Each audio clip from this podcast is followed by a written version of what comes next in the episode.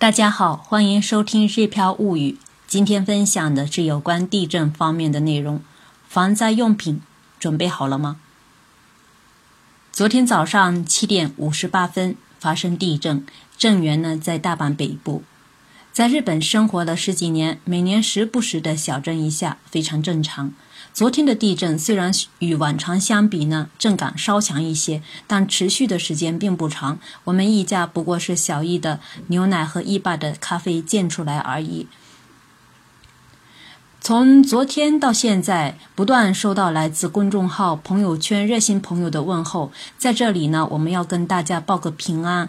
更重要的是，我们公众号里有很多刚来日本不久或即将来日本的读者，在此我建议大家，留学也好，工作也好，只要是在日本中长期居住的朋友，都要备好防灾用品。日本地球物理学家四田隐彦在一九三四年时就指出，文明程度不断提高的过程，也是自然灾害带来的危害不断累积的过程。自然灾害一旦来临，所有的基础设施瞬间就被破坏，又得回到原始生活状态。但创造文明的人类也总是好了伤疤忘了疼。二零一七年熊本两次大地震。被认为是余震的第二次地震才是真正的地震。熊本城修复还需要几十年的时间，我们却几乎已经忘记了熊本地震。很快的，我们又恢复到绞尽脑汁想买个好房子，让孩子到好的学校受教育的生活状态中，却常常忘了头上还有一个紧箍咒，与自然灾害紧密相伴的紧箍咒。其实，日本是一个自然灾害频繁的国家，我们更有必要关注的是如何面对自然灾害。日常生活当中，居安思危，更有必要准备好防灾用品。昨天下午，小 Q 将班上上课的情况反馈了回来。二零一一年东日本大地震后的第二年，老师询问当时班上的同学家里防灾的包的准备情况，当时呢。几乎每个同学家里都有防灾包。昨天大阪地震发生后，老师再次调查班上的学生，发现有准备的家庭少了一些。从二零一一年的东日本大地震来看，地震后生活基础设施恢复正常需要的时间如下：恢复正常供电需要一周时间，恢复正常供水需要三周时间。恢复正常供气需要五周时间，灾后救援物资送到灾民手中，预计也需要三天时间。所以呢，一般会要求至少准备全家三天的口粮和水。这次大阪地震呢，恢复供气也需要十天左右的时间。那么，为了更好的防灾，我们在日常生活当中需要准备哪些防灾用品呢？首先要提的是口粮、方便面、压缩饼干、罐头等保存时间长、无需加热就能食用的食品储备，至少要让全家能够度过三天时间。每人每天需要三升水，也要准备全家三天的量。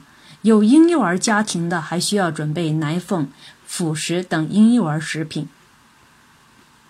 在日本，有的官网呢还会提示重大灾害，比如这几年一直在讲的三十年内肯定会发生的南海板块的大地震。当我们遇到这些重大灾害的时候呢，最好储备一周的口粮，家里浴缸里要经常放满水，并准备足够的生活用水。第二个要提的呢是药品，这里包括口罩、创可贴、绷带、脱脂棉、消毒液。感冒药、肠胃药等常备用药。另外呢，在一些患高血压、糖尿病的特殊病种人群呢，也需要准备自己三天左右的常备的药品。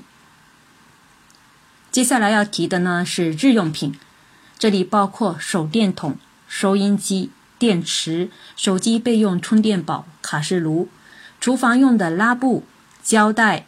小刀、火柴、塑料袋，女性的生理期用品，婴幼儿及老年人用的尿不湿、纸巾、湿巾、便携式马桶等等。接下来要提的是衣物，这里包括毛毯、内衣、外衣、军用外套、防灾的三角巾、安全帽、拖鞋等。最后要提的是现金、印章、存折、账号密码、汇总表等重要的物品。有关注我的个人微信公众号“日票物语”的朋友呢，在今天的这篇文章里面可以看到一家的紧急防灾用品。包括哨子、收音机、手电筒、电池、小药包、小笔记本、防寒垫、军用手套等二十五种防灾物品。因为呢，我个人离不开眼镜，所以呢，防灾包里面呢也放了用过的旧的眼镜。这些最基本的防灾用品呢，平时呢都应该放在玄关等一下子就能拿到的地方。很不好意思的是，平时我都将这些东西收在储储藏间里面了，现在正在反省中。这次趁着这次地震的机会，我又把它们重新拿到了玄关当中。趁此机会呢，也要好好补足一下其他的缺乏的小物件。当我们的生活受到灾害的影响之后呢，这些防灾的用品会让我们的避难生活便利不少。那么，应该到哪里购买这些防灾物品呢？在日本，一般的大型的家居中心，比如说 Conan，都有卖这些，或者说到各大电商平台也都能购买得到。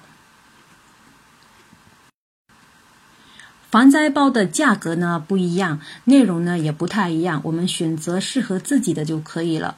一起来看一看获得好设计奖的防灾包长什么样。日本消防士呢严选三十点防灾小物件，防灾包本身防火、防水、防污，放在玄关里呢也很养眼。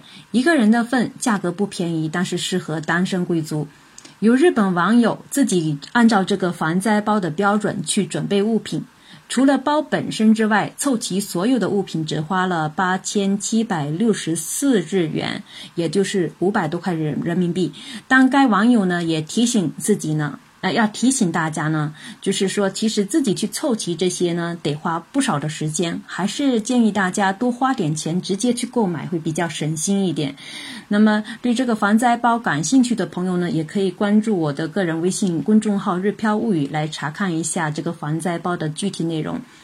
其实，不管我们生活在哪里呢，自然灾害总是无法避免的。即使我们生活在中国，也有可能碰上自然灾害。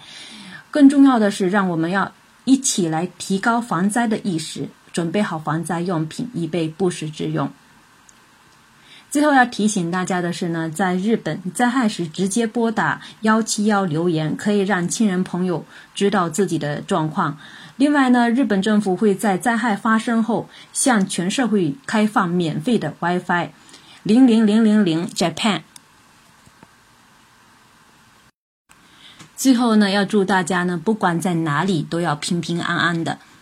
感谢大家的收听，我们下次再会。